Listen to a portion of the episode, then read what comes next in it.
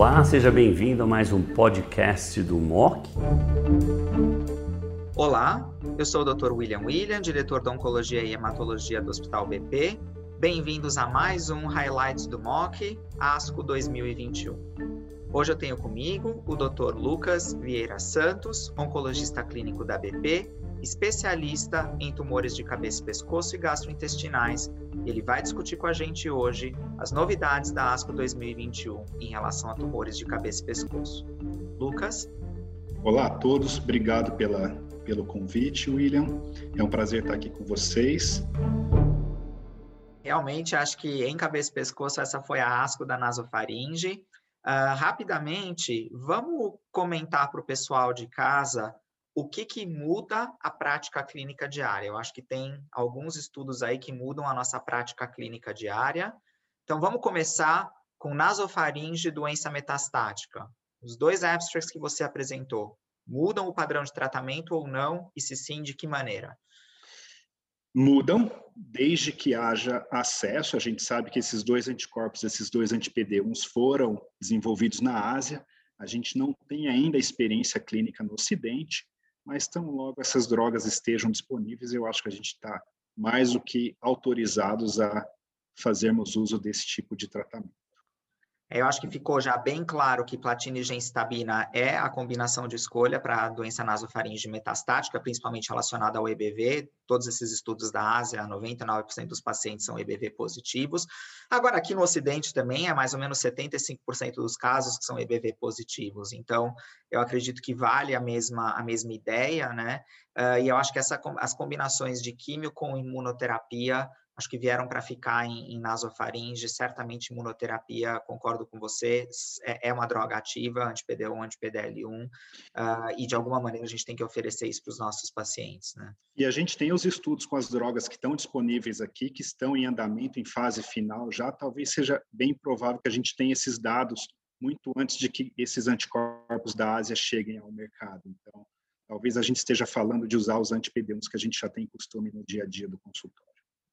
Excelente. Vamos partir agora, então, para nasofaringe, doença localmente avançada. Você comentou de dois estudos, um deles você apresentou com mais detalhes, mas você comentou do outro também, do uso de capecitabina após a quimirádio. Então, você faz a quimirádio potencialmente curativa, e aí você usa capecitabina, seja no regime metronômico, baixa dose diária, seja no regime mais usual, com ciclos a cada três semanas, ah, com doses mais habituais. Para você, muda também a prática clínica diária já da capecitabina adjuvante ou ainda não? Eu entendo que muda, né? São dois estudos consistentes, embora a forma de, de, de utilização seja um pouquinho diferente, doses mais altas por curto tempo, as doses habituais que vocês já estão acostumados, ou uma dose metronômica de 625 miligramas por metro quadrado por tomada por um ano inteiro. Né? Um tratamento mais longo, mas ao mesmo tempo menos intenso em termos de, de densidade de dose. Eu acho que muda porque os resultados são bastante consistentes, são dois estudos randomizados, estudos com, com, com qualidade, inclusive, e é uma droga que está disponível no nosso país, é uma droga que nos últimos anos tem tido um custo bastante barateado, principalmente depois de termos acesso a medicações genéricas. É, eu acho que a consideração que eu faria aí para esses dois estudos é que o prognóstico desses pacientes com tumor de nasofaringe EBV relacionados, principalmente os pacientes na Ásia, ele é muito bom já com a quimio de indução seguida de quimirádio, que hoje em dia considero que seja o tratamento padrão, né? Eu acho que o mundo inteiro está caminhando aí para se fazer quimio de indução seguida de quimirádio.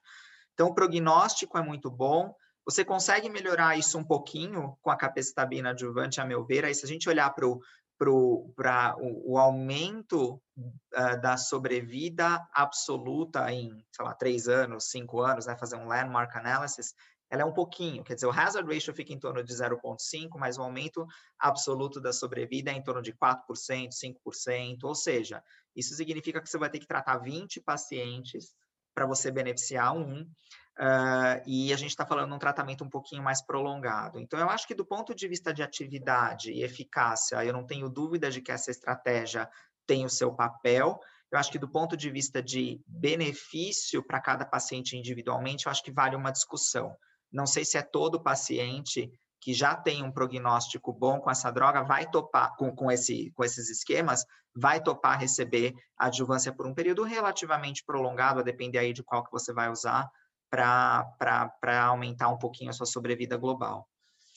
É, se, se, a gente olhar bem, né, é, o estudo da capestabina metronômica usou pacientes de risco mais alto. Talvez a gente tenha, de fato, que aprender a selecionar qual que é esse critério de risco para a gente poder fazer um bom uso, né? mas acho que seus comentários são bastante pertinentes. É, e uma coisa que é interessante é que ela diminuiu tanto a recorrência a loco regional quanto a recorrência à distância. Então, acho que para você entender um pouquinho esse risco, vale a pena você olhar tanto para o T, que geralmente é o que vai definir a recorrência loco regional, então, tumor T4, alta chance de recorrência loco regional, aumenta um pouco a chance de recorrência à distância também, e olhar para o N, quer dizer, o, as doenças N2, N3, maior chance de recorrência à distância, e esses dois parâmetros foram impactados aí pela capecitabina adjuvante.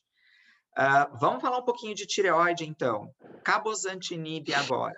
Ele passa a se tornar uma droga de escolha em algum momento para tratamento de câncer de tireoide metastático refratário à radiodoterapia? E se sim, em qual momento, Lucas? Eu acho que sim, sem dúvida. Ela mostra atividade versus placebo, né? um, um ganho de sobrevida livre de progressão bastante consistente.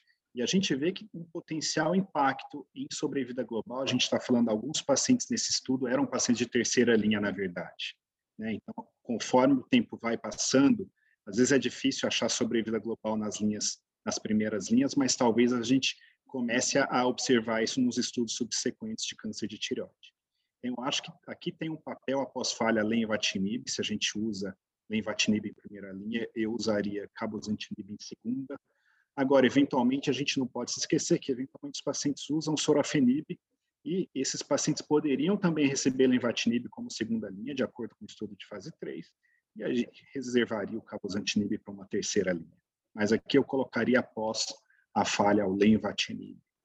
É, o que me chama mais atenção aí nesses estudos todos é que provavelmente a droga mais ativa é o lenvatinib, Uh, mas aí a gente tem o sorafenib e agora o cabozantinib com, com atividade também, talvez o cabo até um pouco mais do que sorafenib, e, e eu acho que o, o, braço controle desse estudo mostra que a gente não está mais falando de doença muito indolente, vocês viram que os pacientes até progridem relativamente rápido nesse estágio de tratamento, são pacientes que já estão com a doença aí uh, uh, ativa, né? Então, é, fazer o best supportive care acho que não é mais adequado para esses pacientes, eu concordo com você, eu acho que o cabozantinib tem o seu papel aí para pacientes pré-tratados.